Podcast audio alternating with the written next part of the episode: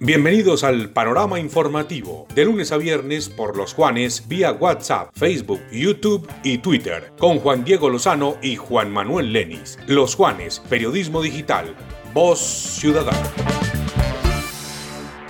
Hola, ¿qué tal? Buenos días. Saludo especial para todos los seguidores de los Juanes Radio Digital. Aquí estamos con las noticias más importantes para hoy jueves 17 de febrero año 2022. Ya saben que estamos en los Juanes Radio Digital en el Café de la Mañana de 6 a 9 por losjuanes.com, nuestra app Los Juanes Radio para App Store y Play Store. Igualmente por Facebook Live. Las noticias más importantes en Colombia, don Juan Manuel Denis, muy buenos días. Hola Juan, muy buenos días. Este es el panorama informativo nacional de los Juanes Radio Digitales. Recuerden que también estamos en www.losjuanes.com, nuestros aplicativos de iPhone y de Android y nuestra emisión gigante de Facebook Live. En medio de su participación en la conferencia de ministros de Justicia Iberoamericanos que se celebra en Barranquilla, la vicepresidenta y canciller Marta Lucía Ramírez anunció que están evaluando alternativas de apoyo para que la excongresista Aida Merlano pueda ser traída a Colombia. El expresidente, el presidente ha dicho que vamos a hacer las gestiones necesarias para que internacionalmente haya el acompañamiento de la justicia colombiana, porque esto no es una solicitud del gobierno, es de la justicia la que pide que se dé la extradición para que ella enfrente esos cargos ante la justicia, afirmó la canciller. Estamos a nombre de Urbacer en Urbacero y transformamos el mañana. La candidata al Senado por el Pacto Histórico Piedad Córdoba habló al respecto de los señalamientos que hizo su ex asesor Alex Vázquez y la candidata presidencial Ingrid Betancourt acerca de que ella manejaba la liberación de los secuestrados por las FARC para tener beneficios políticos. Sobre lo primero, ojo, Córdoba aseguró que tuvo una buena relación con su ex asesor y que incluso lo consideró como su hijo, pero que sus ambiciones lo llevaron a hacer cosas indebidas. Comillas. Él decía que yo tenía que darle plata. En uno de los correos que yo, le, eh, que yo tengo, le dice a mi hijo que le debía dar un millón de dólares si no quería que les hablara a diferentes periodistas. Tremendo. Estamos a nombre del ingeniero Carlos Alberto Calderón con Constructora Calcamar Construimos Oportunidades de Vida. La excongresista Piedad Córdoba afirmó que Andrés Vázquez, su ex asesor, hacía contratos por debajo de la mesa y a su nombre, pero que no quiso denunciarlo por pendeja, por Dios. Sin embargo, señaló que en los próximos días lo iba a denunciar porque él tiene que demostrar todo lo que dice. Lo curioso acá es que, ¿por qué la señora no lo denunció si pues estaba cometiendo su ex asesor un delito de extorsión? Por Dios. Bueno, estamos a nombre de la Central Mayorista Mercar, que ahora es un ecosistema de vivienda, un espacio donde Plata trae grandes beneficios para toda la familia. Autoridades anuncian investigación por el tráfico del accidente que se registró a inicio del año en uno de los túneles del Alto de la Línea. La empresa que realizó la revisión técnico-mecánica del camión involucrado en el accidente no había realizado de forma correcta la revisión y la tragedia se registró el pasado 4 de enero a la altura del túnel Los Venados en la carretera de la línea, en el que perdieron la vida 8 personas y 36 más quedaron heridas. Estamos a nombre de la Cámara de Comercio de Armenia del Quindío que con 1.110 mm, árboles se reducen 90 toneladas de CO2 según la WWF.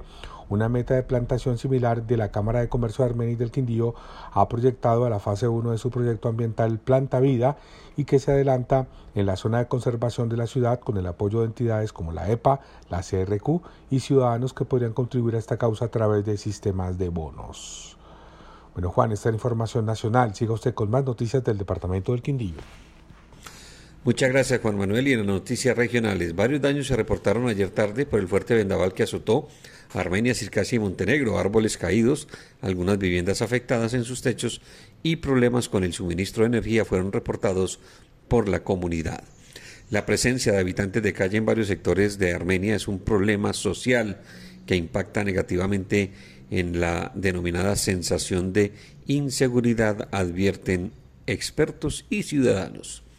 El Hospital La Misericordia de Calarcá salió de cuidados intensivos y los fantasmas de su liquidación y cierre ya no existen, aseguró el gobernador Roberto Jairo Jaramillo Cárdenas.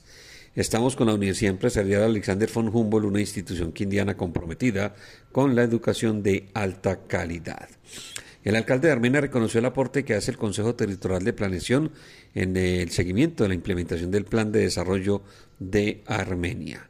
La alcaldía de Armenia, a través de la Secretaría de Hacienda, hizo un llamado a la ciudadanía para que no se aglomere en las cajas de la tesorería municipal para el pago del impuesto predial y hagan uso de las diferentes alternativas que existen con varias instituciones financieras y la opción del pago en línea. La suspensión o no de clases en cada institución educativa del departamento depende directamente de cada consejo directivo, eh, o sea, cada consejo directivo de la institución educativa, hasta que se haga efectivo el PAE en la modalidad de almuerzos, así lo manifestó la secretaria de Educación Departamental Liliana María Sánchez Villada. Un primer envío de ayudas para los damnificados de Pereira y Dos Quebradas fue trasladado por el gobierno seccional a partir de la campaña de recolección que se lideró durante los últimos días. Territorio Rodicio, el mejor concepto de Rodicio en todo el occidente colombiano, una excelente atención en un mágico y espectacular lugar.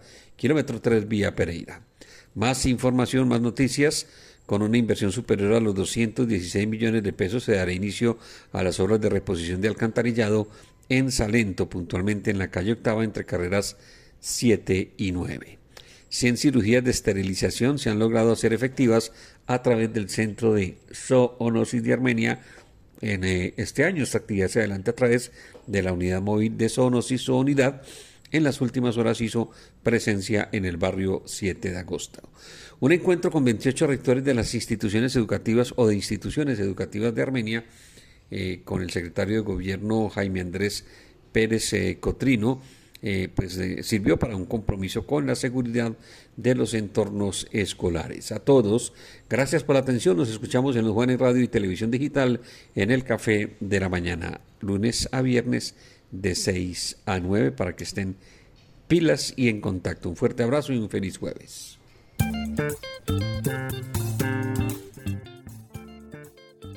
Este fue el panorama informativo nacional y regional solo por los Juanes.